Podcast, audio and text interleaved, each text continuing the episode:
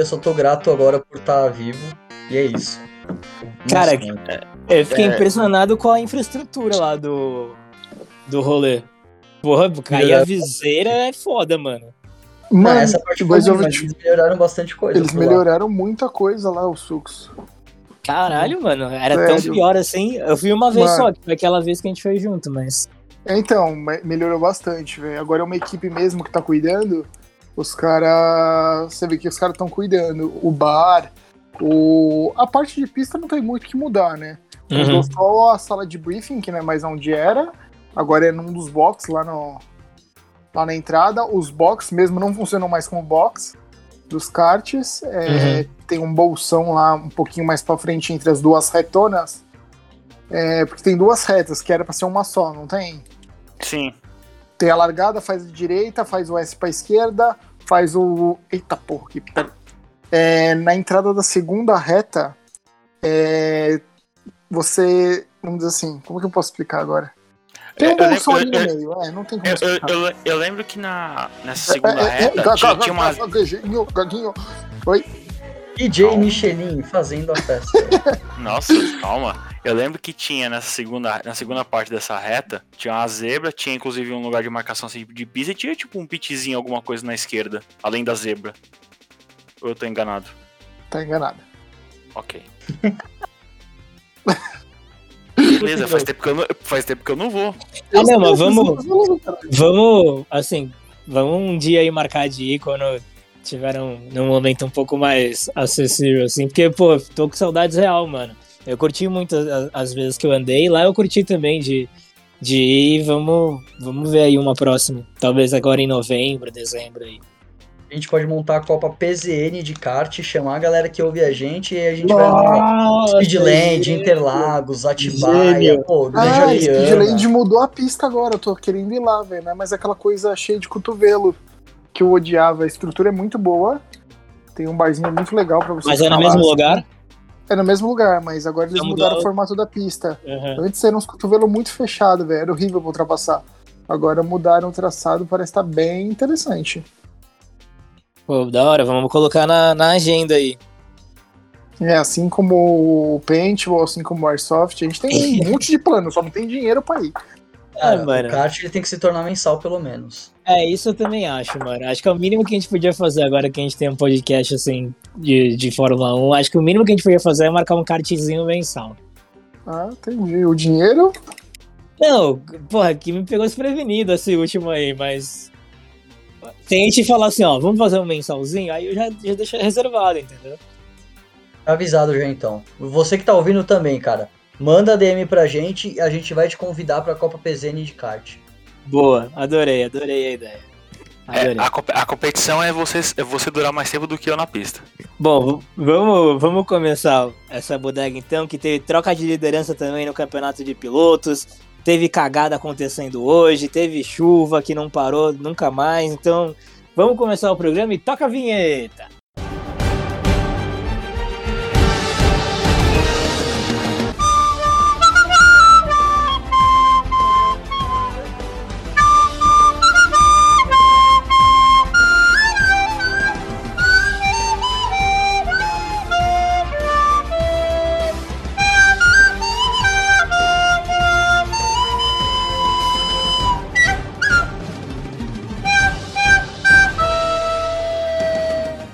Sejam muito bem-vindos ao Paddock ZN, o podcast mais bem-humorado sobre automobilismo. Eu sou o Lucas Manuel e na noite de hoje estamos no nosso vigésimo segundo ou terceiro, não lembro agora. Terceiro? Acho que é muitos, terceiro, hein? muitos, muitos, muitos. Acho que é terceiro, talvez seja terceiro. Bom, enfim, estamos aqui para falar do GP da Turquia. A prova que ano passado foi maravilhosa e esse ano aqui. É o episódio Michael Jordan. Por quê? 23? 23. Ah, é verdade. Achei que teria alguma piadinha assim oculta, alguma coisa. Hum, Não, esse grupo aqui é sério, esse grupo não faz piada, não. É, então o próximo episódio não vai ter, né? Porque é o do Colt. Meu Deus do céu, mano. O cara veio atacado hoje, mano. O, o, o, pior que, o pior que me doeu, eu quase chorei aqui. Essa. Deus, essa, essa, essa doeu. Ai, ai. Cara, deprimi aqui. Deus é Oi. bom. Eu já vou então apresentar aqui os nossos apresentadores do Paddock ZN, Que começando, todo mundo já conhece. começando por ele que tá muito atacado. Tá, hoje ele tá guitarra, hoje ele tá literalmente o vulgo malvadão. Então boa noite pro meu malvado favorito, Rafael Silva. Boa noite. Contido, né, agora, pra falar sério. Eu sou um cara tímido, poucas palavras. A gente percebeu que você é tímido. O... Também queria dar boas-vindas e boas noites para ele que chorou agora há pouquinho, já cometeu várias gafes no programa, É, mas de- já tá recuperado. Boa noite, Matheus Michelin. Boa noite, eu já reparei que o Rafa quer fazer o episódio em 30 minutos hoje. Nossa, era meu sonho, velho. 30 minutos dura a introdução do Sux, velho. Ele quer apresentar todo mundo como se mudasse os apresentadores toda semana aqui. né? O cara não escuta um podcast na vida, porque todo podcast faz isso, a gente tem que manter, assina, é, É, a regra. E eu me atraso toda semana com a esperança de perder a introdução. E nunca consigo. Mas, mas hoje não teve. Só tem um jeito de você perder a introdução desse programa, Rafa, se você estiver no pit top da Ferrari, porque todo final de semana os caras também se atrasam por lá. É impressionante, cara. Impressionante. Consistência é a palavra.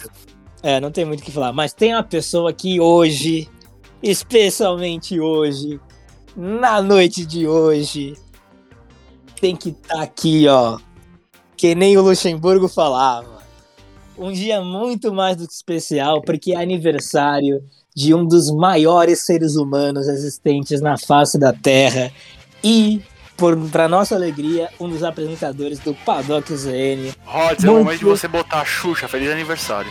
É, A Tá vai adorar esse momento, que ela sempre manda. Eu nunca vi. A A, Tainá- a, a Tainá Tainá- salva aquele áudio. A Tainá, ela parece aquela galera que posta todo dia 1 de outubro um story com a música do Racionais.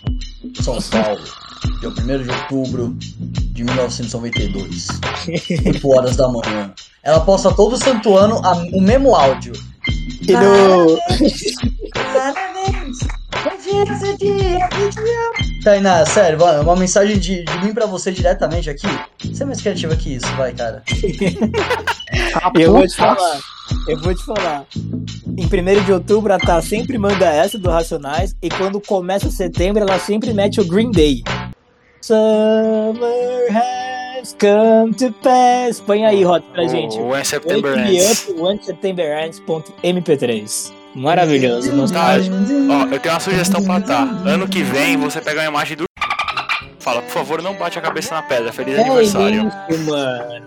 Nossa, Michelinho. Meu Foi Deus. totalmente sem graça e totalmente desnecessário. Não, desprovido de noção. Completamente. Completamente. Eu já Nem lá- eu tomei esse. É verdade, velho. Essa, não, essa você pesou mesmo a mão, Misha. Ah, faz parte.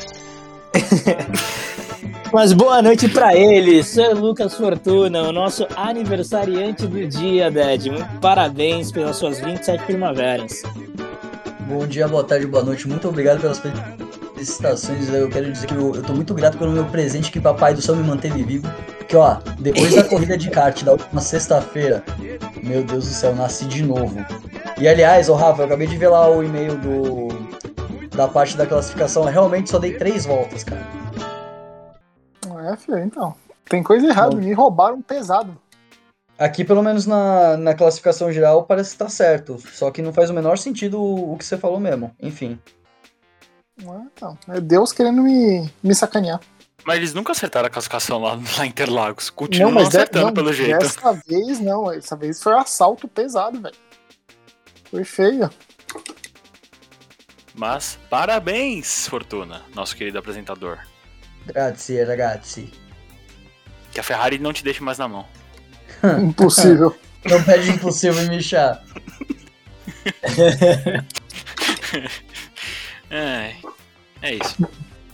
A Bom, Ferrari, vamos. A, a Ferrari entristece até fã da McLaren, cara. É triste. Ah, todo mundo torce um pouquinho pela, pela Ferrari, não tem como, como não, não torcer. E hoje acho que a gente torceu também, né? Porque o Leclerc foi muito bem, o Sainz também foi muito bem, mas vamos abordar aqui como que foi esse, esse GP da Turquia. Cara, eu, eu não sei vocês, mas eu tô um pouquinho. Às vezes eu fico um pouco cabreiro com essa temporada. Porque tem umas etapas que você nunca dá nada e vai super bem, e tem umas etapas que você fala, caraca, essa etapa vai ser daí, não, não acontece nada. A gente tá numa temporada que 2021 a, a Sochi foi bom e Istambul foi ruim.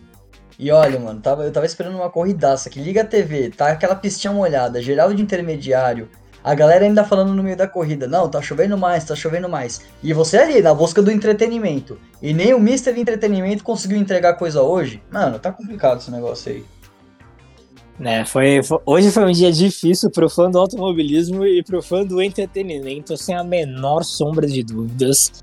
Mas teve muitos acontecimentos e vamos passar por cada um deles aqui, pro desespero do Rafa, que esse programa não precisava, mas vai ter duas horas e meia foda-se. mas vamos começar falando então aqui de como que foi os TLs na sexta e no, no sábado, porque normalmente o, o, o, desempenho do carro da Red Bull tinha tudo para ir bem na pista da Turquia, né? E, a, e falando, fazendo asterisco aqui para Red Bull, eles fizeram uma pintura para esse final de semana que foi um negócio à parte, né? Ficou lindo. Lindíssimo. E a Red é. Bull normalmente é uma equipe que não muda muito, né? Não que eles tenham também mudado bastante coisa, mas assim, a cor branca deu uma diferenciada legal no carro deles, hein? Deu uma boa quebrada. O que, que você achou, Rafa, no final de tudo? É, o composito de cores, assim, ficou bem cor verão, assim, uma coisa bem na moda, assim. Paris 2021 ficou uma coisa muito elegante, sabe? Não, fazendo jus muito... ao nome do grupo, né? Consultores de estilo. Exatamente. Nossa, nossa função é criticar e avaliar, não importa o assunto. Seja automobilismo, seja combinação de cores do outono. É isso. É meter o bedelho onde não é da nossa conta. Eu vou confessar, mano, que teve momentos que eu olhei para aquele carro e eu falei, hum, não gostei muito. E tinha momentos que eu olhava e falava, não, isso aqui tá, tá bonito, os caras os cara mandaram bem. Mas uma coisa que não caiu bem foi o macacão branco. Não sei para vocês. Ah, mas... não, nossa, eu senti até falta do dos caras do pitch. Eu ia comentar isso agora. Eu queria muito ter visto todo mundo de branco, velho. Acho que ia ficar muito da hora. Não tem é, problema. Vê que tá aí pra isso. o, que me incomodou, o que me incomodou, na verdade, foi que o Verstappen e o Pérez não foram de capacete especial, né? Eles foram com capacete comum. É, e o capacete Perderam a oportunidade. É Mas, na moral, o Verstappen tava no modo Prime ali, todo brancão assim, o modo arcanjo. Lembra bem o Omnimon, né, no último episódio. É o Omnimon, velho. O Minimon fundido com todos os outros Digimons no estágio final, velho. Referências. O modo arcanjo eu adorei. Achei muito bom. Pena que ele é um arcanjo maligno, né? O Verstappen, mas enfim. Eu acho que não combinou o macacão muito com ele, não, mano. Sendo bem sincero. Acho que até que o Pérez casou um pouquinho mais. E achei meio porca também a, a Fórmula 1 aí, porque, tipo, normalmente os caras sempre põem uns gráficos ali, né? A foto do piloto e tudo mais. Cara, mano, tiraram um print ali, recortaram no Photoshop o, o Verstappen e o Pérez, ficou meio estranho, mano. Ficou mesmo. A hora do é, Achei que é. Eu tava lendo no, no Reddit, um, os caras estavam jogando aqui umas imagens e comentando o que tinha acontecido. Inclusive, a, a, mensagem ela começa da seguinte forma: se vocês soubessem da verdade, vocês ficariam enojados. Mas a verdade é que o Rodgers era o editor da Fórmula 1 nesse final de semana. tá explicado, então. Tá ataques explicado. pessoais ao nosso editor e querido companheiro. Gostamos. Eu não dou palco pra maluco. Não dou mais palco pra maluco. E enfim, o, a Red Bull tinha tudo para ter um desempenho bom na, na pista da, da Turquia. Não que, tipo, fosse um domínio por completo, mas tinha tudo para ir bem. É, até porque das próximas pistas, acho que. E aí, Misha me corrija se eu estiver errado, mas acho que só Estados Unidos realmente que tem realmente uma preferência maior para Mercedes, o resto é o México, o Brasil. As é... outras eu não sei, né? Eu acho que é uma incógnita ainda, né? A Arábia Saudita e o resto. Arábia Saudita e Abu Dhabi. Hein? Arábia Saudita, Abu Dhabi e. Qatar é incógnita. Mas não, Abu, Dhabi, Abu, Dhabi, é, Abu Dhabi é que Abu Dhabi tem mudança, né? É, tem a mudança lá. Mas acho que o carro da Red Bull vai bem em Abu Dhabi, pelas características, não?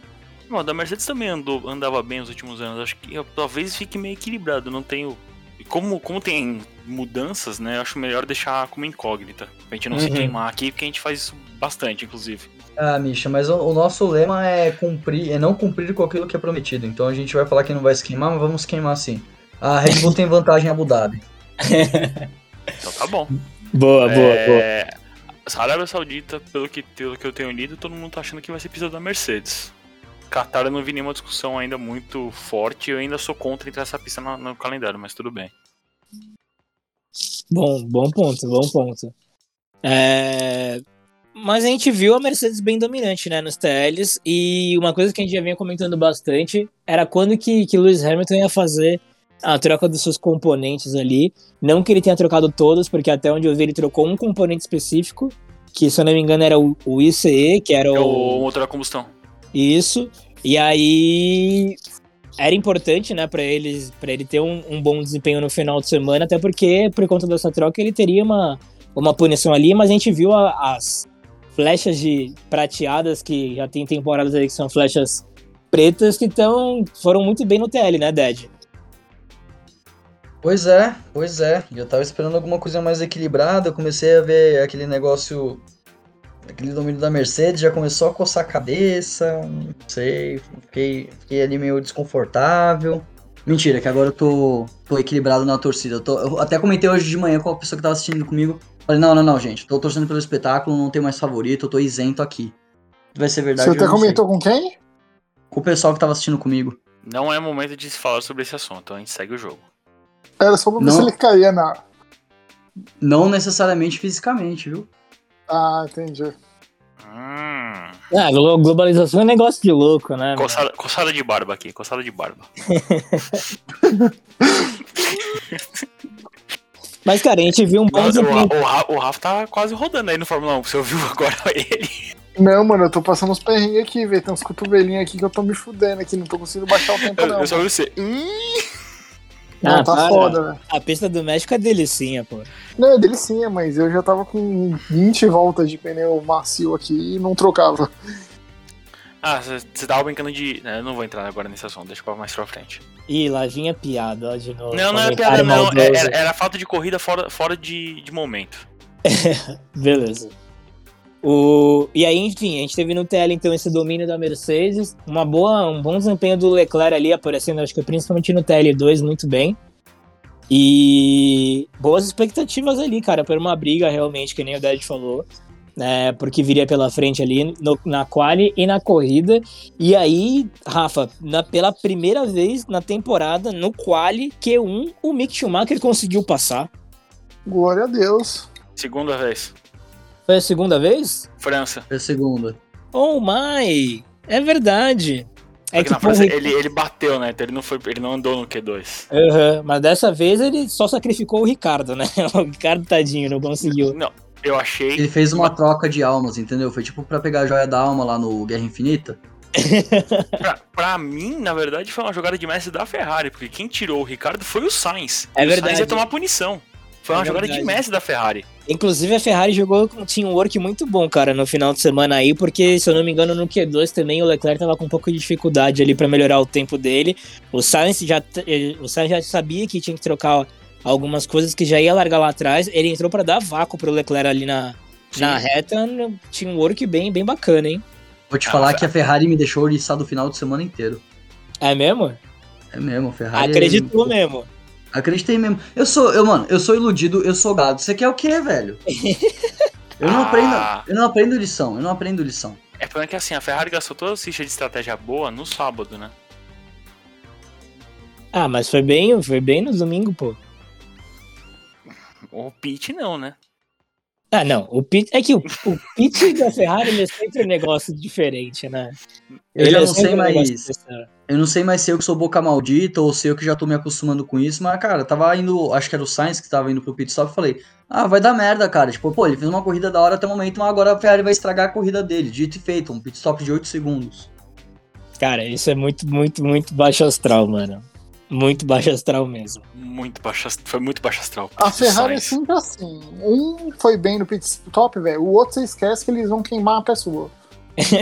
É, o- E é um- detalhe, esse bem aí que o Rafael falou é um bem assim, né? É um Não é- em 4.2. Exatamente, exatamente. Você não vai achar que é um bem, tipo, pô, bem Red Bull lá, 1.8, 2.1, não. É 3,5 pra cima. É 3,5 pra cima.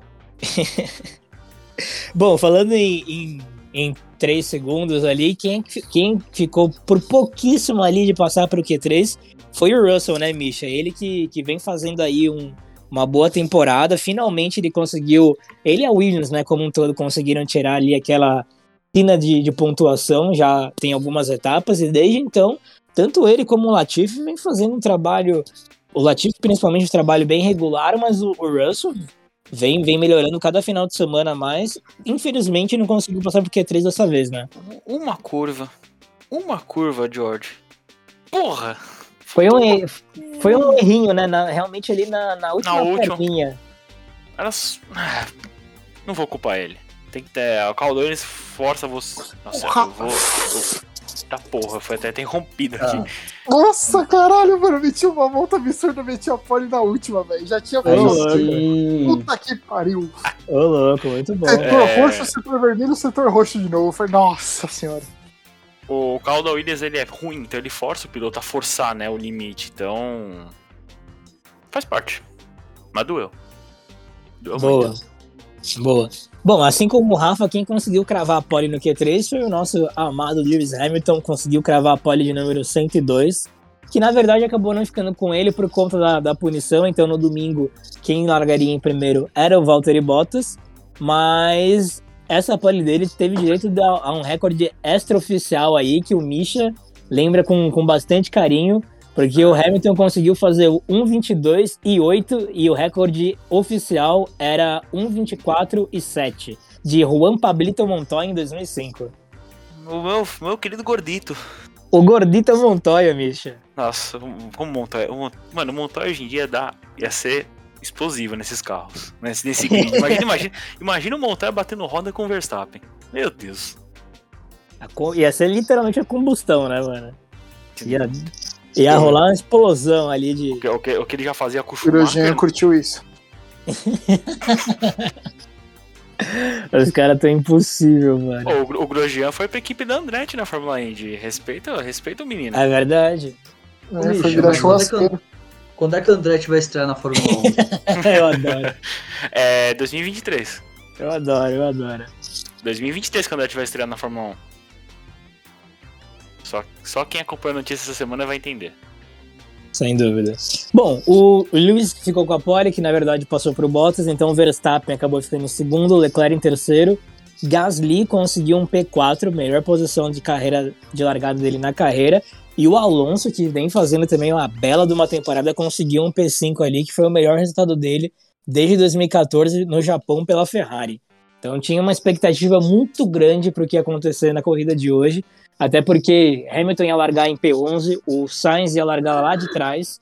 E aí chegamos no domingo hoje com também uma troca ali de, de componentes do Ricardo, né, Misha? McLaren decidiu fazer algumas mudanças ali para a corrida e o Sainz deixou de ser o último. Quem apareceu lá em último foi o Daniel Ricardo. Pra quem já tava largando em 16 mesmo, troca. Não ia fazer muita mano. diferença, né? Troca e foda-se.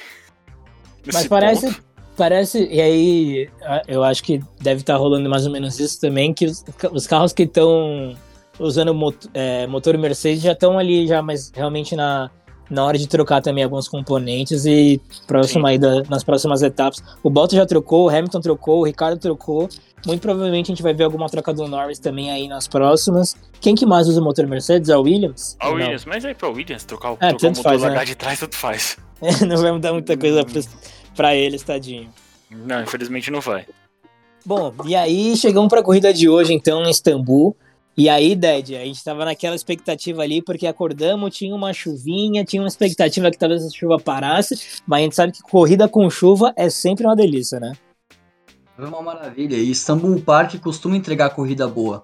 Vamos lembrar do que aconteceu no ano passado, que foi a corrida maluca, que acho que o Stroll tinha marcado a pole, o Bottas Isso. tinha rodado 12 vezes, e do nada o Hamilton aparece na liderança com um pneu intermediário gasto pra cacete, fazendo mágica e concluindo a jornada dele caçando o Michael Schumacher para conquistar o sétimo título mundial. E o Leclerc entregando o pódio pro Vettel. Na última curva da última volta, puta, essa daí foi de doer. Essa foi de doer mesmo. Não, Ele, não foi não, porque deixou o Pérez e o Vettel no pódio. Eu fiquei feliz. é, pro É, Leclerc realmente. Não, é, pro Leclerc não foi nem um pouco agradável. Ó, aí tudo bem. Tanto que no rádio, na sequência, ele, né, o pessoal, bom trabalho, bom trabalho, ele já, já saiu se xingando, né? Como sempre. O, o Rafa, pra largada de hoje, cara, eu confesso que. Ah, vai tomar no cu, filha da puta.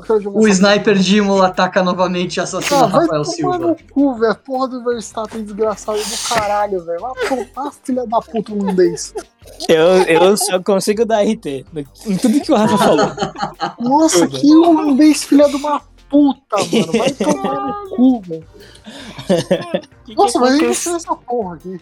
O que, que aconteceu, velho? Mano, o maluco deu no meio, velho. Foda-se. Cagou que eu tava na, na frente e quis encher o carro aqui onde não dá. Meu Deus. Ô, Rafa, o, pra largada de hoje, eu confesso que eu tava esperando muito do Leclerc, cara. Muito mesmo. Porque ele é um cara que, que sempre vai pra briga, larga bem normalmente, tipo, e quando consegue sustentar a posição dele ali, sempre dá, dá um show, mas a largada de Istambul realmente não teve muitas emoções. Porém, logo na primeira curva a gente viu ali uma espremida do Pérez no Gasly que acabou batendo no Alonso. Alonso deu um 360 ali. Foi a maior emoção que a gente teve na largada, né? Só isso mesmo, não tem carro pra poder competir, né? Nossa, o Pérez mergulhou muito ali. no- O no Pérez mergulhou muito, cara, mas muito. Achei, achei forçado. Sendo bem sincero. E aí, eu já queria até perguntar pra vocês, vocês acham que a punição pro Gasly e posteriormente pro Alonso foram justas? Quer dizer, a do Alonso eu acho que não tem muito o que discutir, né? Porque A do, a do Alonso foi justa. foi justa, mas a A do, do Gasly, Gasly não foi. A do Gasly não foi. Desnecessária. ele realmente foi espremido, cara. Ele teve que ir pro lado e o Alonso tava grudado nele ali. Não É, tinha muito não o que tinha onde fazer. ir. Exatamente. É porque o, o Gasly foi, foi o que ele falou. Ele, ele virou sanduíche. Você tem um piloto mergulhando por fora e um mergulhando por dentro. O que, que você faz? Pisando chora. Bom, e aí então a gente já começou com essa rodadinha do, do Alonso, e aí já na- nas curvas seguintes e voltas seguintes a gente começou a ver uma, uma sequência de ultrapassagens praticamente sincronizadas, porque a transmissão mostrava Hamilton escalando o pelotão ali na, na intermediária e lá atrás o Sainz também escalando o pelotão. Era praticamente uma ultrapassagem do Hamilton ia para a câmera para o Sainz. Uma ultrapassagem do Sainz voltava a câmera para o Hamilton. E aí ficou nessa nas voltas subsequentes. Agora, o que acabou sendo uma surpresa realmente foi o duelo entre o Tsunoda e o Hamilton, né, gente? Tipo, sem. Eu, eu, eu falei até pro Rafa de manhã lá no grupo. Cara, eu quase Deu tive um ataque do- trabalho. eu quase tive um ataque do coração. Tsunoda com dois metros, né? na- naquele momento. Caraca, o Tsunoda chegou grandão ali, mano. Segurou. que, Ali- aconteceu, mano? Ali de duas uma, ou o Tsunoda ia defender muito bem, porque a gente sabe que ele tem talento, ou ia dar uma merda gigantesca, porque além de ele ter talento, ele é incrivelmente talentoso em fazer merda de vez. Não, Um hoje dos ele mostrou talentos dele é fazer merda. Hoje, hoje ele, bom de mostrou. Hoje, Hoje ele, ele demais. mostrou. Hoje ele mostrou mesmo, cara. Faltou, E aí- faltou pontuar, né? Pra, pra encerrar, fazer bonito Ah, mas você também quer o cu é raspado também, né? Vamos Não. combinar. Tô- tô- tô- calma, eu estou. Caralho, eu tô só. Eu só tô comentando aqui. Deus. Eu só, tô, é muito escroto. Mano, eu só tô comentando que faltou pontuar, mas que a corrida que o Tsunoda fez no início foi maravilhosa, segurando o Hamilton. Depois ele rodou também. Tipo, aí ele entregou o serviço completo.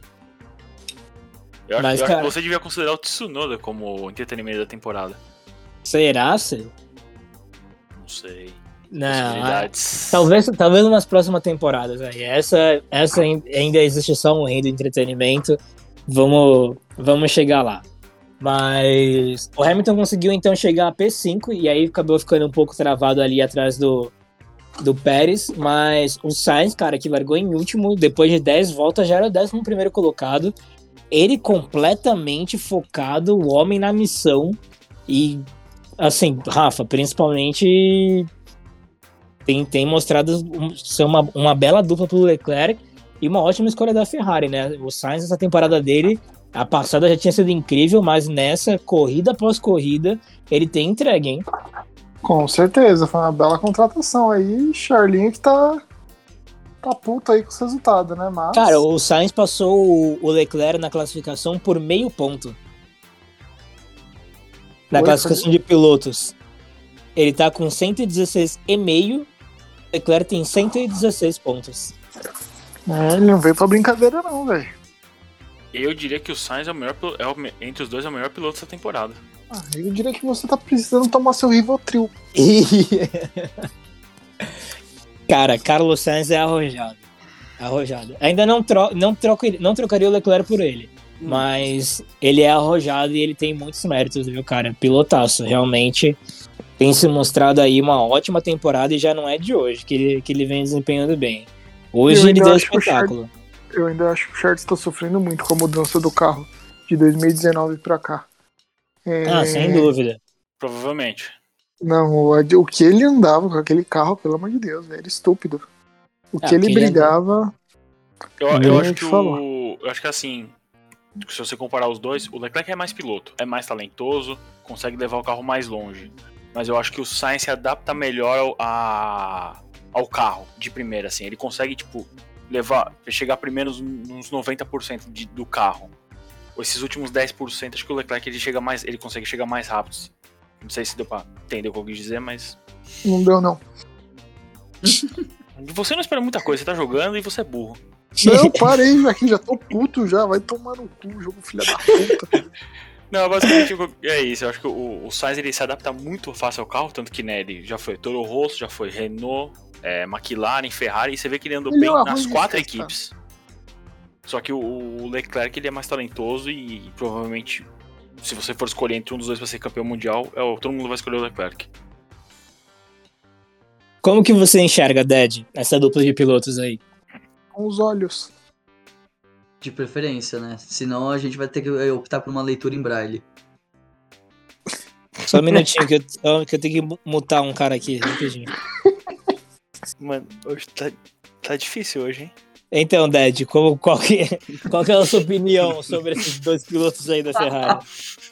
É, cara, eu fui uma das pessoas que torceu o nariz quando o Sainz foi anunciado na Ferrari. Eu comentava que pra mim ele não era piloto pra estar na equipe de Maranello.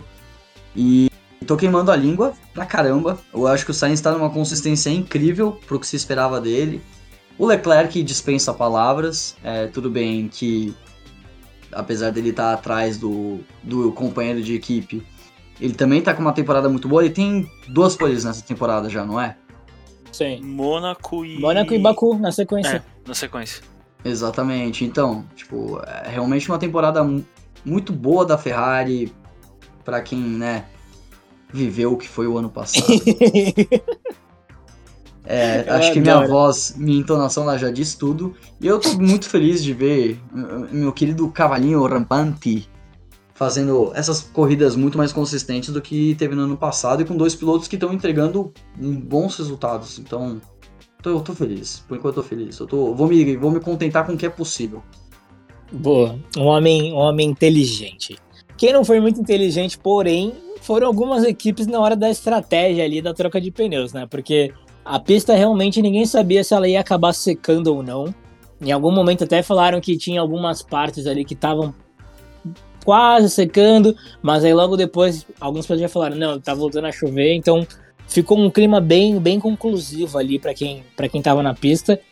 E aí tivemos dois movimentos durante a prova que, que serviram ali de bode expiatório praticamente, né, Misha? O primeiro deles foi o Ricardo, sendo o primeiro carro a ser chamado ali para fazer a troca de intermediários, aí óbvio. Todos os outros 19 pilotos ficaram de olho ali para ver como que ele ia voltar. E aí o desempenho logo de cara não foi aquelas coisas, né? Não foi animador. Logo, no, logo depois da troca, ele continuou rodando acima da galera que já estava na pista, então não tinha realmente uma melhora. E o- ainda teve, um- teve um, um agravante, foi que o- o- os novos intermediários estavam tendo um, um desgaste muito mais rápido, né, Misha? E igualzinho ano passado, né? Todo mundo que parou basicamente se ferrou. Mesma coisa os dois anos da, da Turquia. Duas coisas com chuva, todo, todo mundo vai pro pit, troca o intermediário e o intermediário novo anda pior. Cara, muito- Bem complicado.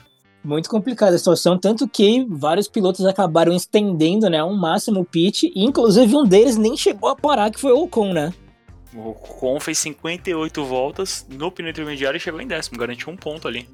Cara, eu, eu vi depois da prova, né, em alguma, um dado, algum comentário de Twitter assim, que ele foi, acho que, o primeiro piloto a completar uma prova sem fazer um pitch, sem fazer uma troca de pneus, acho que desde, desde o Mika Salo, alguma coisa assim.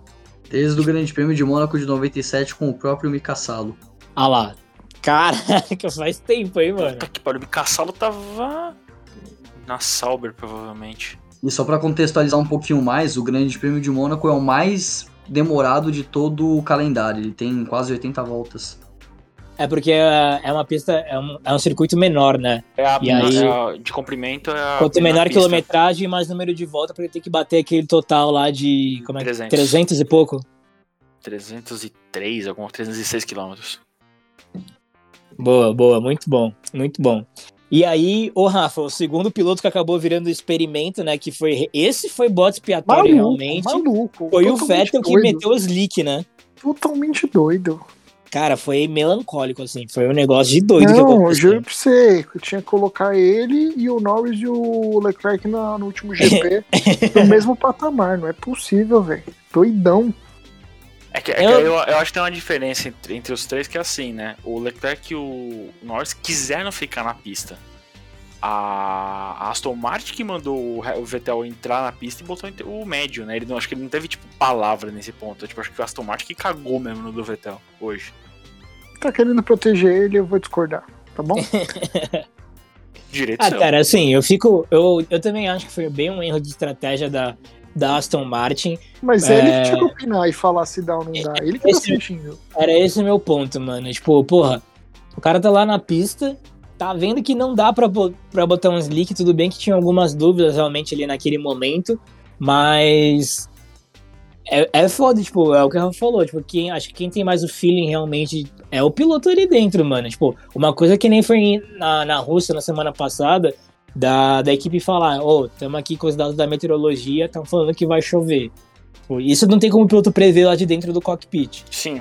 Agora, o feeling da pista realmente, aí eu acho que ele tem uma autonomia bem maior pra falar, tipo, se dá para ir com o slick ou não, tá ligado? Até porque, tipo, cada piloto tem um estilo de pilotagem diferente, um ponto de frenagem e tudo mais. E mais do que ninguém, ele, o, o próprio piloto tinha que ter uma autonomia um pouco maior. Eu fico receoso, assim, tipo, da Aston Martin meter um Eu slick. duvido que E o, o Vettel não o Vettel não tenha capacidade pra falar isso. Que ele não tenha liberdade pra, com a Aston Martin pra poder falar isso. Ele tinha com a Ferrari, não vai ter com a Aston Martin, velho. Não, não é não é que ele tinha liberdade com a Ferrari, ele tinha que fazer isso senão a Ferrari ia fuder ele, né? Era diferente. Não, mas ele contestava as atitudes da Ferrari. Ele É eu tô, falava. então, é isso que eu tô querendo dizer, porque ele tinha que contestar, senão ele ia tomar no cu, né? Era, de- era bem diferente.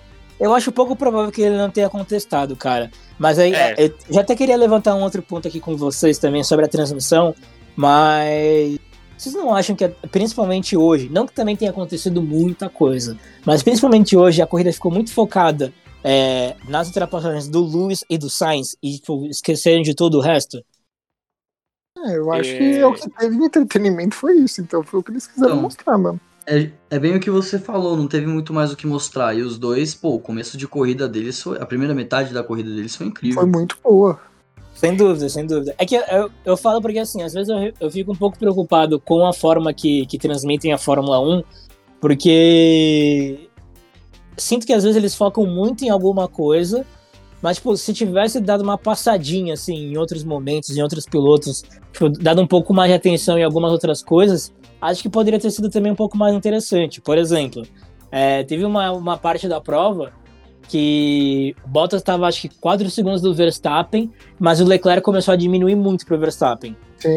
Ele E chegou a aí dois che- chegou a ficar 1.8 atrás. Tipo, mano, tipo, assim, dava pra colocar, sei lá, mano, uma a, a câmera traseira do, do Verstappen pra ver já um comecinho de um raio vermelho ali no fundo. Ah, mas eu acho que todo. é, Eu acho que nesse caso em específico, ninguém esperava que o Charles realmente fosse atacar. Por mais que ele fosse se aproximar, eu acho que nem o Charles mesmo falaria, não, eu vou atacar o Verstappen. Com a mesma Não, mas quantidade de pneu e sem motor, sabe? independente disso, tipo, eu falo muito pela questão da própria transmissão mesmo, sabe? Pra não ficar algo muito monótono, tipo, e algo muito muito chato. Por exemplo, na antes de começar a própria corrida, Rafa, a gente comentou lá, lá no grupo, né? Pô, o cameraman ali tava pegando uns takes incríveis, cara. Tipo, dos pilotos ali se preparando pra corrida, porra, pegou o Charles ali pela, pelo espelho do retrovisor dele. Mano, começou a, a dar uns zooms bem, bem fortes, assim, na capacete dos pilotos. Pra pegar bem concentração, tipo, mano, olhar, pegou Hamilton, pegou Verstappen. Porra, aquilo ali foi do caralho, mano. Tipo, é uma outra visão, sabe? Que normalmente o cara que tá acompanhando a Fórmula 1 não tem. E aí, quando pega uma corrida, por exemplo, que por mais que é, realmente o, ponto focal e principal foi realmente as ultrapassagens do Lewis e do Sainz, mas, porra, tinha ainda outros 18 pilotos na pista, sabe? É impossível que não teve nenhum outro momento que não fosse, tipo, legal mostrar. Tipo, além do próprio pit stop, principalmente da Ferrari, que é sempre incrível ser mostrado. Eu vi uma reclamação do GP da Rússia depois no Twitter e no Reddit que só fo- ficaram focando muito lá na frente, principalmente ali no, na, naquele grupinho que tava Hamilton, Verstappen e no, na Uhum. corrida do Norris e perderam pelo menos em torno de 70 a 80% das ultrapassagens que teve durante a corrida. Uhum. Então já, já é uma coisa que tem sido vem sido contestada já a transmissão tá meio focando em muita em alguma coisa e esquecendo do resto. É, eu não sei se é porque agora, principalmente com F1 TV, tipo, dá pra você pegar um board de cada piloto e tudo mais. Eu não sei se é por conta disso, que, tipo, agora você tem mais essa liberdade se você é um assinante. E aí eles deixam a transmissão, tipo, da TV, tipo, algo bem mais, bem mais genérico. Mas às vezes, assim, tipo, pô, eu acho a Fórmula 1 um esporte do caralho, principalmente essa temporada tem sido incrível. Eu só acho que talvez eles poderiam ter um pouquinho mais de cuidado, assim, tipo, em algumas provas específicas, principalmente, como Mônaco, é, ou alguma outra prova um pouco mais travada, por exemplo, Abu Dhabi, que normalmente também não acontece muita coisa. É, porra, podia ser uma prova que tivesse uma visão talvez um pouco mais cinematográfica, assim, para contar a história. Tipo, não sei se também tô viajando muito nisso, mas eu, eu sinto um pouquinho de falta, assim, tipo, uma câmera diferente para tentar mostrar um outro ângulo. O que teve de novidade que foi super bom foi aquele gráfico ali da, da asa dianteira, né? O gráfico da dianteira foi bonito. Aquilo ali ficou muito bom, cara. Muito, eu não, muito eu bom. não vi gráfico da AWS hoje. Cara, Graças é- Deus. Exato. os caras não aguentam mais a AWS, mano. Os caras não acertam uma, mano. AWS Ferrari União Sinistra. Impressionante, cara. Impressionante. Mas o gráfico da asa dianteira achei muito maneiro, tipo, mostrar as próximas curvas e mostrava um pouco da telemetria, tipo, do, da aceleração e da frenagem. Não que aquilo deva ser também 100%, mano, certo, né? Mas, enfim. É uma É. boa noção. É, pelo menos é uma, é uma noção pra quem, pra quem tá acompanhando. E aí, enfim, acho que lá pela volta 36 por aí, a gente teve o auge dessa prova, que foi aquele pega entre o Pérez e o Hamilton, ali numas quatro curvas, que aquilo ali sim foi um- uma disputa do caralho, né? Melhor parte da corrida. Comemorei pra caralho. Eu comemorei também, até a última parte que o Pérez passou o Luiz de novo. Ah, foi ali que eu comemorei mais. Cara, mas que disputa bonita, né? Tipo, porra, o, o Hamilton já vinha numa caçada, né? Tipo, ele, ele sofreu pra conseguir al- alcançar o, o Checo Pérez. E aí, na hora da disputa, meu amigo, eu acho muito bonito, cara, principalmente, assim, a disputa em si foi muito bonita. O Pérez, o Pérez é um baita de um piloto, baita de um piloto, realmente.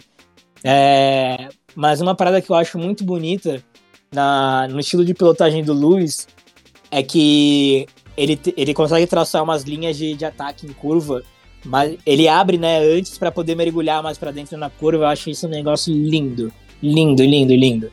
Tipo, o Pérez defendendo e aí ele abria pra conseguir fazer esse ataque tipo, mais agressivo. Cara, quando eles entraram na reta principal, lado a lado, ficou muito pau a pau, mano. Tipo, ia um pouquinho um, outro chegava um pouquinho, eu fiquei, caralho, vai, vai, vai, caralho. É, é que aquela curva 1, no molhado principalmente, é matadora, né? Nossa senhora, a curva 1 já tá no seco. No molhado ali, o no cara, tem que, molhado- o cara tem que ter bril, mano. E o Pérez mandou absurdamente bem. Eu acho que depois dessa prova ele fez valer a pena a renovação de contrato dele, né, Dad? Né? Porra, finalmente, cara. Hoje, hoje ele fez valer a pena, assim. Ele foi, foi questionado em algum momento, assim. Hoje, eu acho que o Helmut Marko deve estar. deve tá, se não tiver satisfeito depois de hoje, amigo, eu não sei mais o que vai satisfazer ele com o segundo piloto. Porque o Pérez entregou muito, mano. Misha pode comemorar bastante aí. Tem um jeito de satisfazer o Helmut Marko, é criar um clone do Verstappen e botar no segundo carro. o... Eu tava pensando hoje, o, o Helmut Marko ele deve fazer isso muito mais pra forçar o cara no limite do que aquilo realmente representar a opinião dele. Provavelmente, mas o problema é que ninguém gosta dele, então todo mundo prefere mandar ele a merda. Então, mano, só que olha os resultados que a academia de pilotos da Red Bull consegue. É, a gente tem hoje no grid Verstappen, Segue Ricardo, Verstappen, Gasly, Sainz. Sainz, verdade. Nossa, pode crer, o Sainz é piloto Red Bull. Sainz é piloto Red Bull. Tsunoda. Tsunoda. Você tem mais de um quarto do grid. Sem dúvida é uma categoria assim, de muito sucesso. Tipo, Fora que o álbum ano que vem tá de volta. Sim, é, tem o álbum ano que vem. É, exatamente. Ainda tem o álbum, vai ficar 7 de 20. Não, e ainda tem uma coisa. Não, você tem que olhar a carreira dos pilotos pra ver se nenhum deles passou pela, pela academia antes e acabou sendo chutado no meio do caminho. Boemi. Boemi foi um. Boemi. Não, é, o Boemi foi um. O Boemi é um piloto muito talentoso que acabou sendo queimado na Fórmula 1, mas é um cara muito bom mesmo. Já Eric Verne, que foi campeão da Fórmula E. O Boemi também foi campeão da Fórmula E, né? Boemi foi Ou seja, ele sabe o que ele tá fazendo. Oi? Ou seja, ele sabe o que ele tá fazendo. A, Red Bull é muito boa em prospectar talento. Então. Isso é inegável. Olhar, e ainda mais olhando agora quem tá chegando aí, né? Leon Lawson, que quase ganhou o, campeonato da DTM hoje. O Hauger da F3, acho o que é da Red Bull. Que foi campeão. Tem o. O Dravolo não é tão bom, mas é um bom piloto. É, não é tão bom pra chegar na Fórmula 1, mas é um, é um bom piloto ali pra. É um bom piloto de Fórmula 2. É, exato. Tem o Vips. Tem, tem, um, tem uns moleque bom ainda. A Red Bull ela prospecta bem piloto, mas ela não sabe o que fazer com eles depois. Jogar fora. é, é até porque isso. não tem lugar para todo mundo. É, tem esse problema também. Cara, vocês estavam eu... falando de piloto é, novo e etc. Eu, eu me peguei recentemente um pouco viciado em alguns vídeos no YouTube de uma galera jogando o, o My Team do Fórmula 1 e aí avançando 10 anos, simulando 10 anos para ver tudo que acontece. Uhum. Maluco, eu perdi umas horas ali, confesso, viu? Tem, tem... tem uns modo carreira muito maneiro que acontece uns bagulho muito doido, mano. Eu vi um que o Raikkonen foi se aposentar só na oitava temporada. Caralho. Ou seja, com quantos anos? 48, 9, alguma coisa assim. Que é, mano, seria fora da linha total. Imagina, um cara com 50 anos na Fórmula 1, isso é tipo coisa da década de 60. Dos que eu vi, cara, o que eu lembro assim de cabeça, teve alguns que, tipo, Verstappen conseguiu um bicampeonato, mas, tipo, Norris conseguiu ser, tipo, tetracampeão. Tipo, uns bagulho assim, tipo. É, mudança de piloto, tipo. Em nenhum, nenhum dos Scott Russell nunca chegou na Mercedes, nunca. Sempre foi para outras equipes. Eu vi um é... que o Ricardo ele ganha o título na segunda temporada e se aposenta. Eu vi esse também, eu vi esse. Acho que é o Norris ganha três também, nesse aí é, assim. É, nesse Norris acho que ganha uns quatro, mano. O Verstappen ganha uns dois, aí, tipo, dá. Já dá uns sete ou oito títulos aí. Tipo, mano, a McLaren mandando bala no, nos construtores também. É, o, é que eu não sei como é que. Faz um tempinho que eu não ligo o Fórmula 1, não sei como é que tá. Mas o início, assim, assim que lançou o jogo, a, a McLaren era o segundo melhor carro. Era melhor que a Red Bull. Caraca. Tipo, eles tacaram ah, mas tem atualização, né? A atualização eles devem ter, ter então, arrumado. Então, a, primeira, a primeira atualização, você aplicava ela e ela não, não era aplicada de verdade. Então, tipo, você voltava pro menu, tava lá a mensagem de novo, ó, você quer aplicar? Agora, oh, aí teve uma segunda que ela tava funcionando. Mas eu não joguei muito, então eu não sei como é que tá, se arrumou alguma coisa ou não. Boa, talvez o Rafa consiga responder isso melhor pra gente aí em algum outro momento. Já que ele é o nosso querido, já que ele é o nosso querido velho gamer.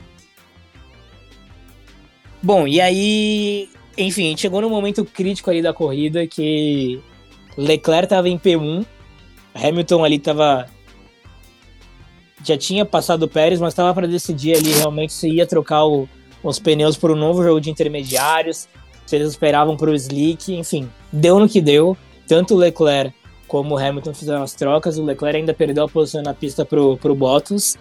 E o Hamilton acabou trocando por um intermediário que acabou deixando ele mais para trás. Chegou a, a brigar ali com ser acosado com, pelo Gasly. E o Norris também vinha embalado ali na bota.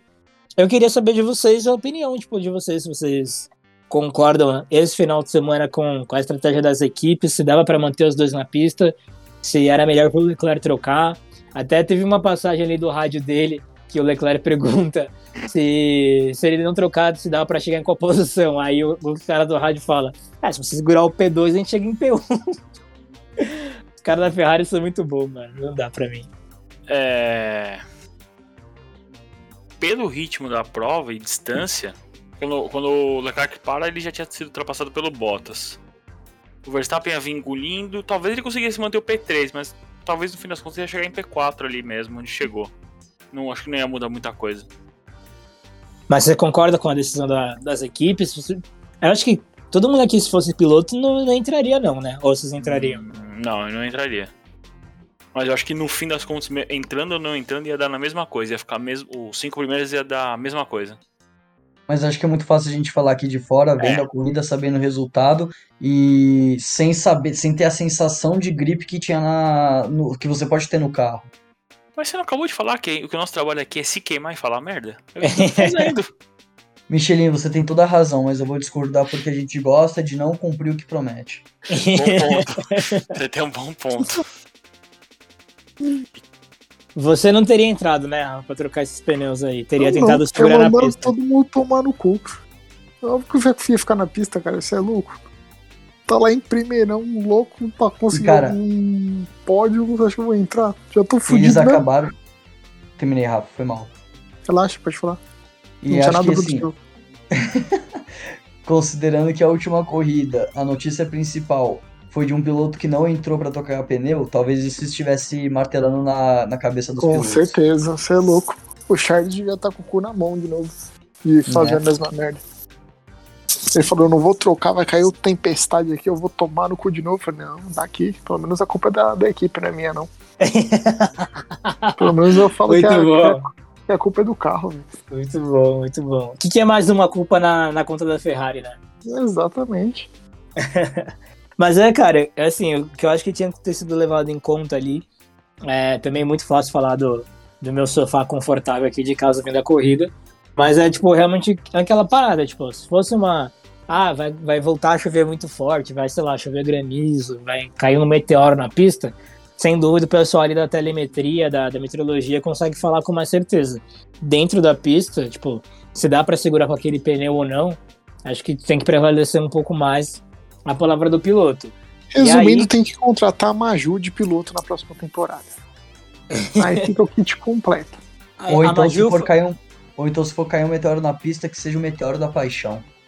Ô, louco. Te dei o só te dei o ah, pra ganhar seu coração. Vocês viram que, que a Maju Coutinho foi pro Fantástico? Foi? Quer dizer, ela vai, ela vai ainda, né? Porque quem ah, vai assumir o BBB é o Schmidt. É, o Taylor Schmidt vai ser do meu BBB, tá. Dança ah, das cadeiras na Globo. Nossa, ela tá, ela tá subindo de patamar, né? Foi de meteorologista pra apresentadora do jornal hoje, agora do Fantástico. Puta que pariu. É, segura a magia. merece o mundo. Nossa, Prazer, mundo.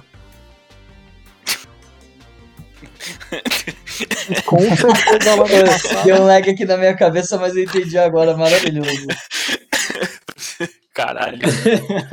Nossa, eu quase morri aqui dando risada tossindo. Bom, mas enfim, acabou que no final das contas a gente teve a vitória de, de Valtteri Bottas, que enfim escapou da sauna com o Misha e conseguiu meter um hat-trick ali. Vitória, pole e volta mais rápida. Mano, a corrida perfeita praticamente ali do Bottas, né, Ded? Não deu a margem pro, pra ninguém, não deu asa pra azar. Mandou muito bem, foi uma corrida muito consistente, acho que como não se via há muito tempo do Bottas, né? O Bottas, que aliás não vencia tinha mais de um ano. Ele tá provando corrida após corrida que ele é o verdadeiro jogador de futebol reverso. É o cara que é mandado embora e começa a entregar resultado. Eu gosto muito do conceito reverso das coisas, é muito bom. O... É hilário ver o Bottas ganhar essa corrida da Turquia depois da... da merda que foi o ano passado. Que ele só, O... ele só brincou você- de peão da casa própria. É verdade, é verdade, teve isso também. Vocês acham que essa foi a última vitória do Bottas na Fórmula 1? Sem dúvida. Sim. Que ano Eu- que vem, né? Alfa Romeo, aí já não tem muito pra onde correr. É. E, noti e, tem- e temos notícias sobre, né? Mentira. Essa semana. Tem mais notícias essa semana? Não, é, o que gente- é- é aquela notícia que a gente comentou no, no grupo essa semana, que o Fortuna tinha mandado, depois eu mandei repetido. Que é. Que a Andretti, pelo jeito, já, já, já finalizou a compra de 80% do grupo Sauber F1, que é o dono da, da, da Sauber, que é onde está a Alfa Romeo hoje, e que o companheiro do Bottas ano que vem vai ser Colton Herta, filho de Brian Herta, ex-piloto da Fórmula Indy. Ou seja, nada de Giovinazzi, nada de Nick De Vries e nada de Guan Yu Zhou. E nada de Oscar Piastri, que era outro nome que foi cogitado no início da semana. Muito bom, muito bom. Eu gosto Bom. disso. O Colton Herta é um, é, um, é um moleque, acho que deve ter tipo 20 anos. É bom piloto na Indy. Ganha, faz ótimas provas, principalmente em misto. Mas, cara, na Fórmula 1 com um carro novo. Não sei. Acho precipitado. Veremos como, como que será. Ano que vem tem mudança também, né? Então, É. enfim. Tudo pode acontecer, inclusive nada, né, Dad? Ah, essa frase maravilhosa aí, ela abençoa a minha vida. Aí só pra, só pra contextualizar pra Indy, né? Como tá tendo mudança lá também na- dentro da equipe da Andretti, porque saiu um piloto, que é o Ryan Hunter Ray, e entrou o Grosjean no lugar. Se saiu o Colton Herta, sobra um lugar de novo. Aí fica a dúvida, vai trazer alguém de fora, vai fechar o carro, Vão me vai chamar, o obviamente. Né? Oi? Vão me chamar, obviamente, né? Cara, Quem você- me chama? Eu queria, ver, eu queria ver o Rafa andando nas 500 milhas de Indianápolis. Dura quanto, dura quanto tempo isso? Porque se for muito longo, a Rafa não aguenta, não, mano. Cara, Vai- dura Ele vai ficar puto já na metade. 200 voltas a 30 segundos, mais pitch, etc. Acho que é desse ano que o Questionários ganhou, durou umas 2 horas e meia, 2 horas e 40. Nossa. Mas dá pra cagar no carro? Como é que é? É, cag... né, dá, dá. é ideal? Não. Mas, ah, É, aí não sei não se compensa. Maravilhoso. agora, se o Rafa tá reclamando de 2 horas e meia, imagina se ele fosse correr, tipo, 24 horas de Daytona ou Le Mans. Ah, Tem que dividir- jeito. Tem que dividir o carro com dois, três pilotos, você corre 6, 8 horas. Não seguida, mas você faz stint no geral de 6, 8 Não, horas. eu não ia nem. Não, não, isso aí não ia ficar puto por causa do tempo, não. Ia ficar puto de ter que mexer no banco do carro pro outro pilotar, tá ligado? Porque eu fico puto quando alguém dirige meu carro e mexe no banco e não volta pro lugar. Aí você imagina eu ter que ficar ajustando o banco toda vez que eu fosse entrar no carro. Mano, ia matar todo mundo. Cara, ia ser hilário. Falando bem sincero, eu ia rachar o bico. Ai, ai. Mas é isso. É, essas são as notícias da semana. Muito bom, muito bom. E como que tá o nosso campeonato agora da Fórmula 1 de 2021? Bom, a Mercedes realmente teve um final de semana aí, por mais que o, que o Bottas tenha vencido e que a equipe tenha conseguido abrir uma vantagem ali para para Red Bull, o final de semana não foi tão perfeito assim, porque o Lewis acabou não conseguindo pontuar muito mais, e aí o prejuízo que era só deixar o Verstappen um ponto de diferença, se terminasse da forma que estava, acabou aumentando ali para seis pontos de diferença. E agora temos ali Verstappen com 262 pontos e meio e o Hamilton em segundo com 256 pontos e meio, faltando seis etapas para o fim, onde só existe a certeza de uma pista boa para a Mercedes, que é os Estados Unidos, e pelo menos ali umas três já garantidas boas para a Red Bull, que são México, Brasil e Abu Dhabi. Alguém já Ferrari quer... nenhuma. Alguém já quer definir agora, bater no peito e falar quem que vai ser o campeão? Ou ainda não Max. consegue? Max, Max, Max, Super Max, Max, Max. Conseguir ninguém consegue, mas como o nosso trabalho aqui é queimar a língua, eu declaro que vai dar Hamilton. Vai vir o oitavo. Ô, louco! Gostei. Um voto pra cada. E aí, Dad? E aí o que? Eu vou voltar.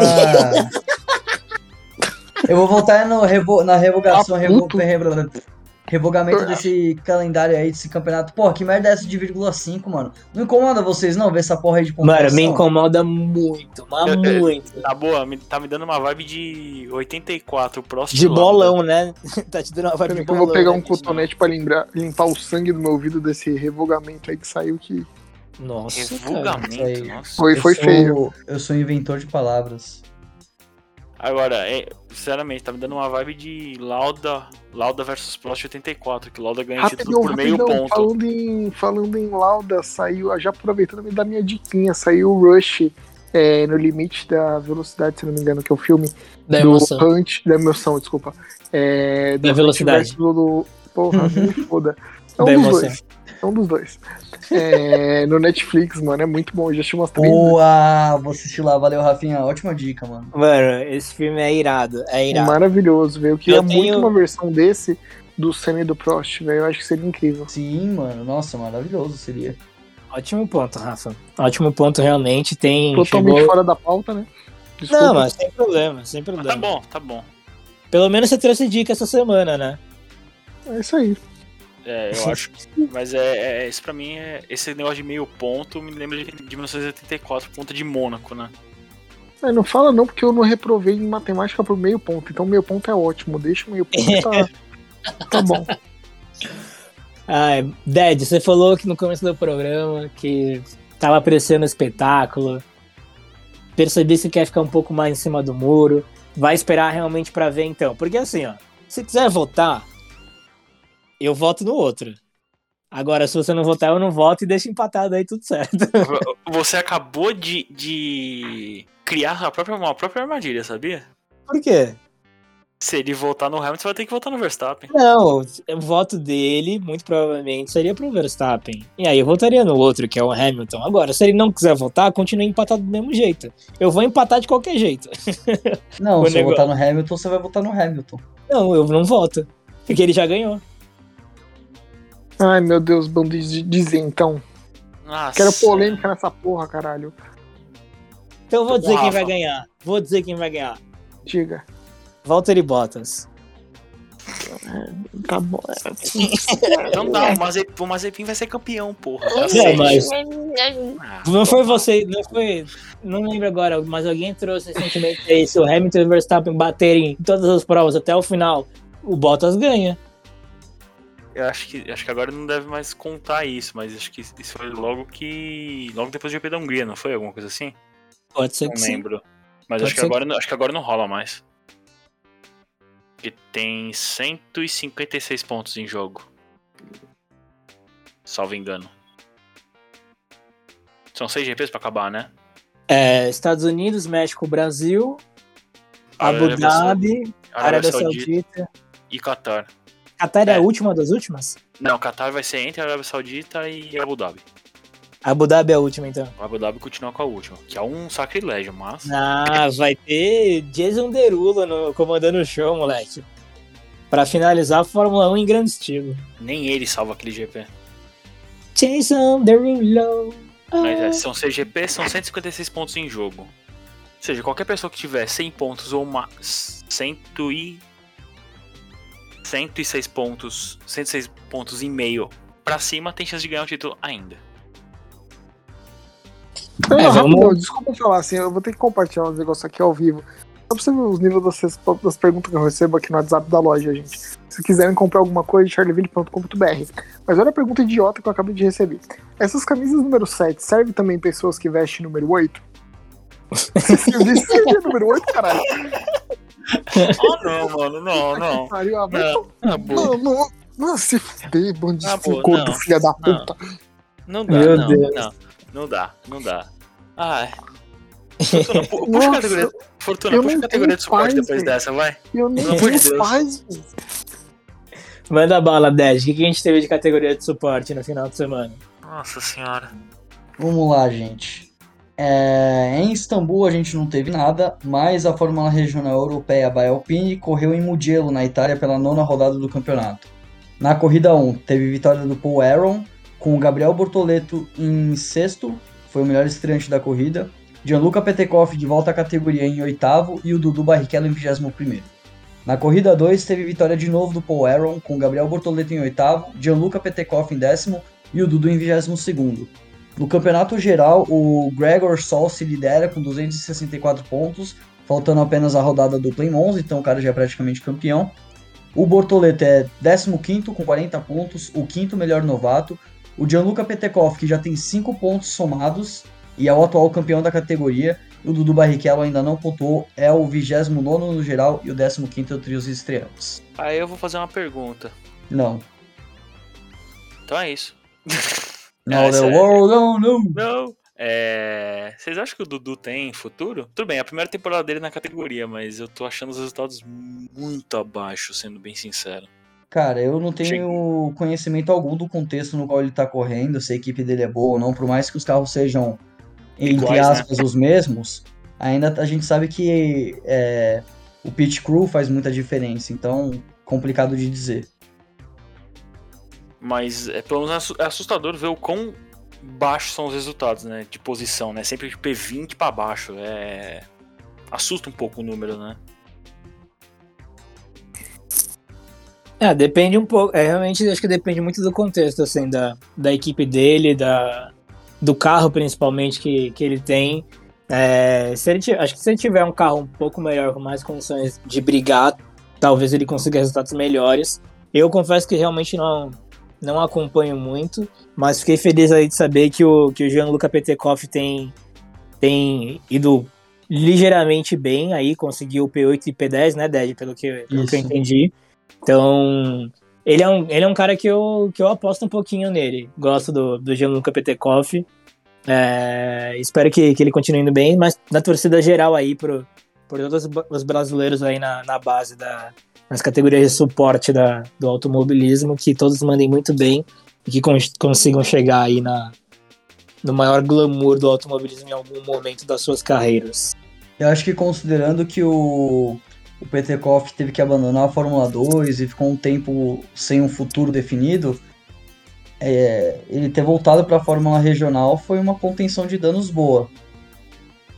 Sim, concordo. Ele, ele ter pulado a Fórmula 3 foi um erro, né? Mas é que surgiu a oportunidade na Fórmula 2. Eu acho que ninguém aqui recusaria. É difícil de não querer aproveitar um projeto. É, exatamente. Não, eu digo assim, é, você olhando de fora é, e seguindo a, a escada normal de acesso, que é Fórmula 4, kart, Fórmula 4, Fórmula Regional, 3, 2 e 1, ele pular a Fórmula 3 foi, foi um passo muito grande. Mas é, ninguém recusaria, não. Cara, eu vou te falar que eu acho que o problema maior foi econômico do que técnico, assim, a parte técnica me referindo à habilidade do piloto. Sim, Ele realmente ele não, tá, ele não tinha resultados tão ruins na Fórmula 2, tanto é que ele ficava na frente do Samaya, que tá no segundo ano ou terceiro ano, alguma coisa assim, sendo que o Gianluca, como você mesmo disse, ele pulou a Fórmula 3, então é, por mais que tenha sido queimar uma etapa, pular a Fórmula 3, eu acho que talvez pro talento dele seja algo proporcional, sabe? É, e o Gianluca tem vai- que 20 anos ainda, ele tem tempo, né? Deixa eu ver aqui. É, infelicidade mais financeira mesmo, porque se ele ainda tivesse o patrocínio, pô, ele poderia estar num desenvolvimento muito bom. É, é que aí tem a cagada da, da Ferrari, né? Que falou que o. Na, que ele tava na academia da Ferrari no passado junto com a True Leclerc, eles disputaram o título da, da Freca, né? A regional Lem- europeia. Ele Lembrando ganha- que, o- que quem ganhasse o título ia levar uma, entre aspas, bolsa para poder financiar a temporada 2021 na Fórmula 3. na Prema, Exatamente, que é uma Que é uma- equipe é uma na vaga- Fórmula 3 é a principal, se bobear. que é uma vaga que custa 900 mil euros por uma Isso. temporada, só que o prêmio da. Só que a bolsa era 300 mil. Passa no débito.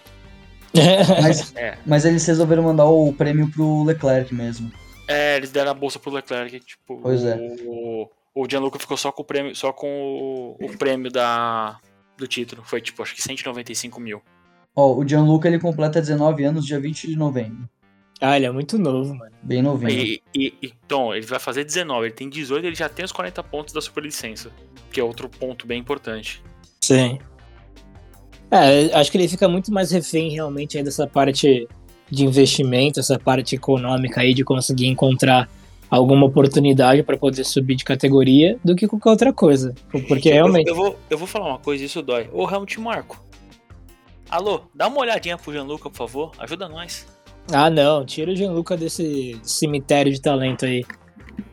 Não, é só pra levar ele pra Fórmula 1. Depois a gente tira ele de lá. Mas, o Helmut, ajuda nós aí, vai. Velho desgraçado. Todo amor aí ao Helmut Marco, né, Misha? Serve pra porra nenhuma. Muito bom, muito bom. É... Bom, vamos chegando aqui no final. O Rafa já, já estreou aqui o quadro da, das diquinhas manhosas dele. É... Vocês têm alguma diquinha aí pra galera essa semana? Consulte sempre a tabela de medida na descrição do produto. Uma ótima dica. Hoje o Rafael tá atacado, hein?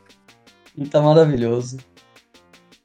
É eu vou dar a diquinha, eu vou dar uma diquinha aqui. Hoje eu vou ser o, o Sr. Lucas Fortuna dos esportes. Minha dica vai ser esportiva. Eu vou fazer um, o carinha do jabá aqui. Então o Dad já tá sabendo de quem que eu vou falar. Ah, muito É, bom. Vou dar diquinha de um podcast que fala sobre basquete, mais especificamente sobre NBA, que é o Bola Presa. Gente do céu, pra você que quer aprender mais de basquete ou que quer se informar mais especificamente da NBA de uma forma muito técnica e desenrolada, assim, bem engraçada, ouçam esse podcast, ele é maravilhoso. Pelo amor de Deus, minha volta do trabalho ouvindo esses caras é sempre mais feliz. Cara, Denis e Danilo, inclusive um abraço aí pros dois. São surreais de bons. Os caras são. Inclusive, eu vou até fazer minha declaração aqui. Quando a gente estreou o quadro das perguntinhas manhosas, foi inspirado nessa galera aí que faz o Both Teams Play Hard, que é um quadro de perguntas que os fãs mandam, não só sobre basquete, mas também sobre a vida, relacionamentos, trabalho e tudo mais. Meu Cara. Deus, a gente tá plagiando. Cara, tudo, na, tudo, tá nessa inspirado. vida. É, tudo nessa vida Na- se na- inspira em nada, alguma se, coisa. nada se cria, tudo se copia. A gente só se inspira, os caras são uma inspiração realmente. O Bola Presa, sem dúvida nenhuma, aí é uma das nossas inspirações do, do Paddock ZN. Inclusive, abraço aí novamente pro, pro Denis e pro Danilo. Os caras já tem mais de 300 episódios gravados. Então, eles são muito, muito consolidados. Pra mim, assim, tirando o Paddock ZN, acho que é o, melhor podcast sobre esporte que, que existe aqui no, no Brasil. Eles não são só um podcast, né? O Presa é um blog. Mas, enfim, eles são realmente muito bons. Cara, vale a pena cada segundo aí do, do, do Bola Presa. E eu confesso que, mano, tem, tem alguns momentos assim que eu até revisito alguns episódios, nem pra ouvir o episódio inteiro, mas pra ouvir o Both Teams Play Hard, que é um momento muito especial, realmente. No- não tem como você ouvir e ficar triste. Os caras são realmente os melhores, assim, tipo, no que eles fazem, eles são muito bons. Eles mandam a rela o tempo todo. Rela moderada, rela total, eles mandam o que tiver pela frente. E aí, Misha, você tem alguma diquinha pro pessoal? A minha diquinha também é vou seguir a diquinha esportiva e falar pra galera acompanhar o finzinho da temporada da MotoGP e da NASCAR. As duas categorias estão chegando no fim. A NASCAR, mais especificamente, que eu acompanho agora, faltam quatro corridas e com esse sistema de playoff aí, o negócio pega fogo. Hoje teve eliminação de quatro pilotos. Agora tem mais oito competindo no título. Depois, tem mais. Os próximos três domingos tem três corridas. Elimina, daqui três domingos elimina quatro e vai pra última prova. Quatro pilotos empatados em ponto. Quem chegar na frente ganha o título.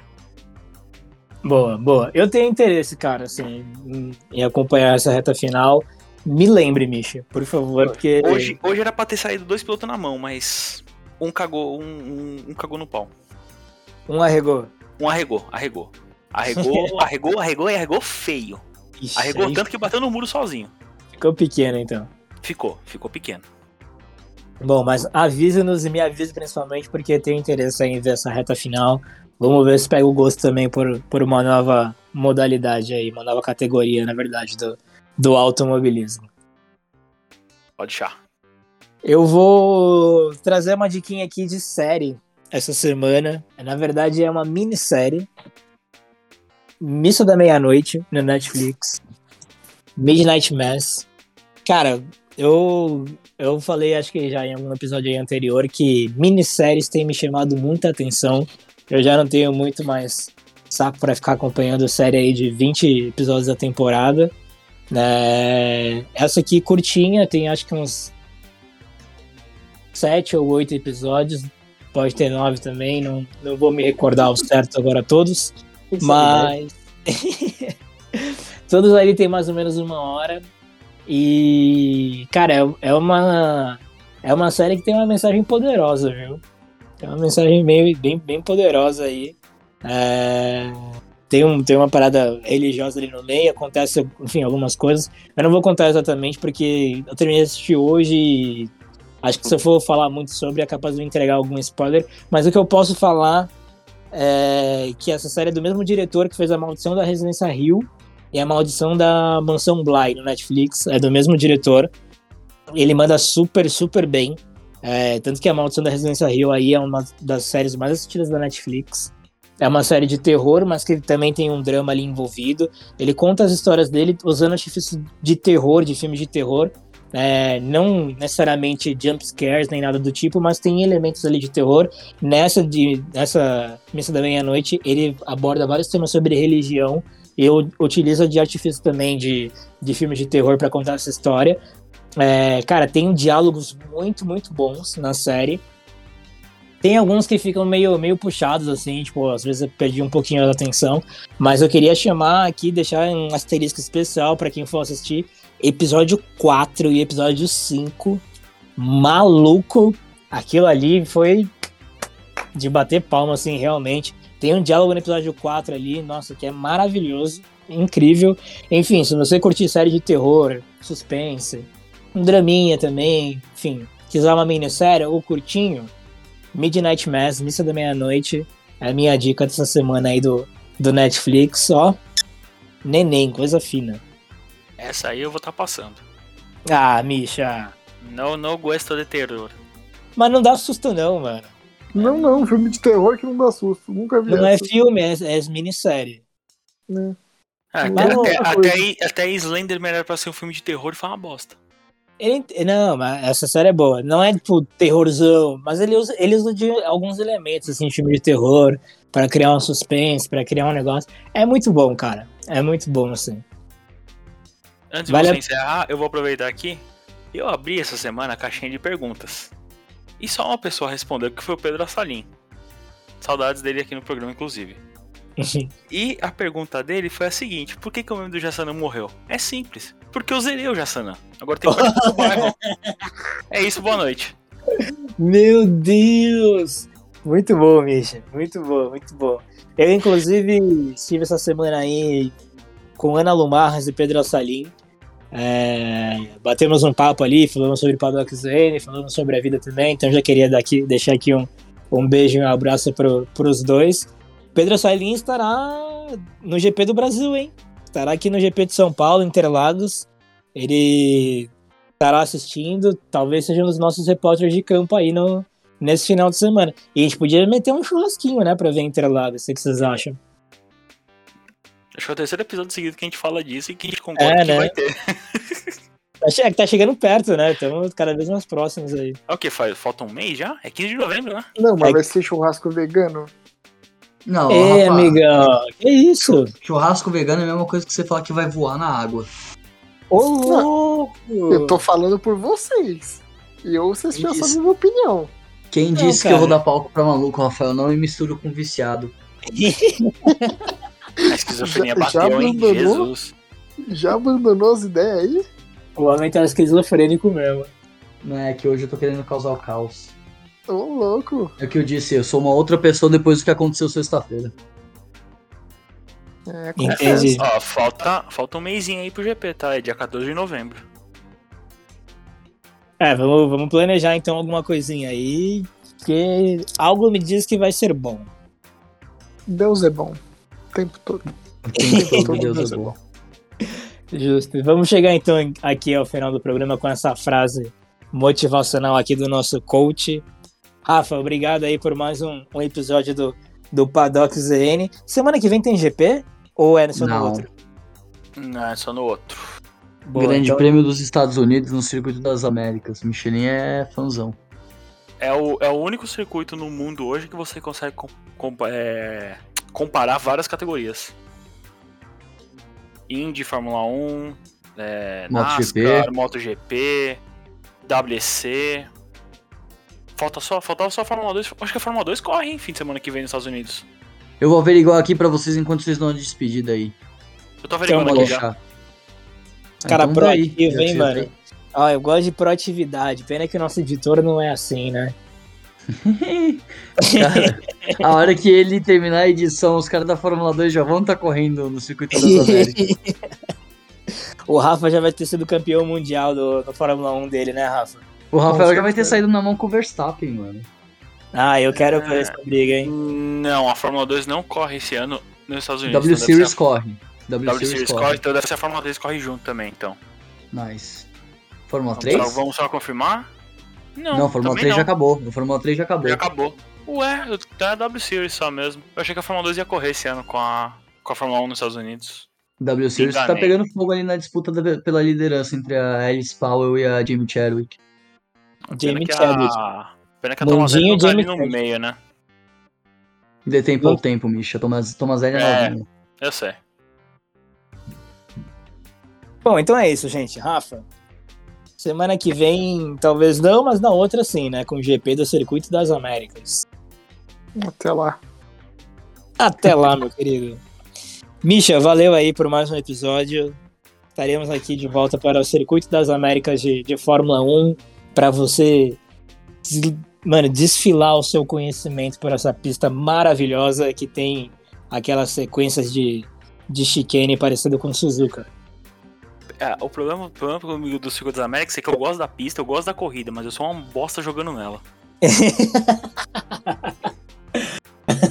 No videogame eu sou uma merda. Mas é isso. Boa noite, beijinhos nas bundas. Feliz aniversário para o nosso querido participante, nosso querido comentarista Fortuna. E é isso, é nóis.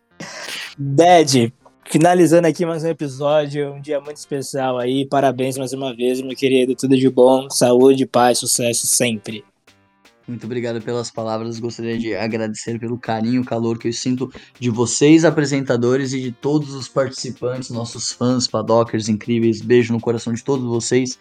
Quero lançar a ideia que vocês estão aí na dúvida de ter o programa na semana que vem. A gente pode contar nossas histórias de, de carro, de kart, umas coisinhas legais aí. Vai ficar legal, um pa- bate-papo bacana. O Rafa tem umas histórias doidas pra contar aí também.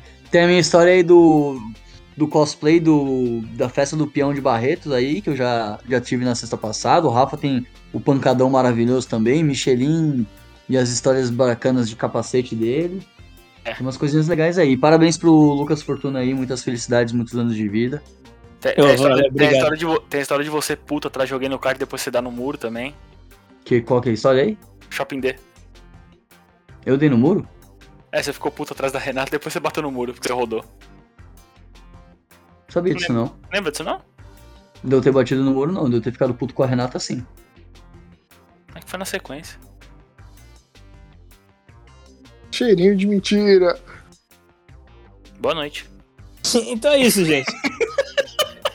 Eu sou o Lucas Manuel, esse foi o 23 episódio do Paddock climão. Até daqui semana que vem, daqui duas semanas, mas o que importa é que tamo juntasso e é nóis.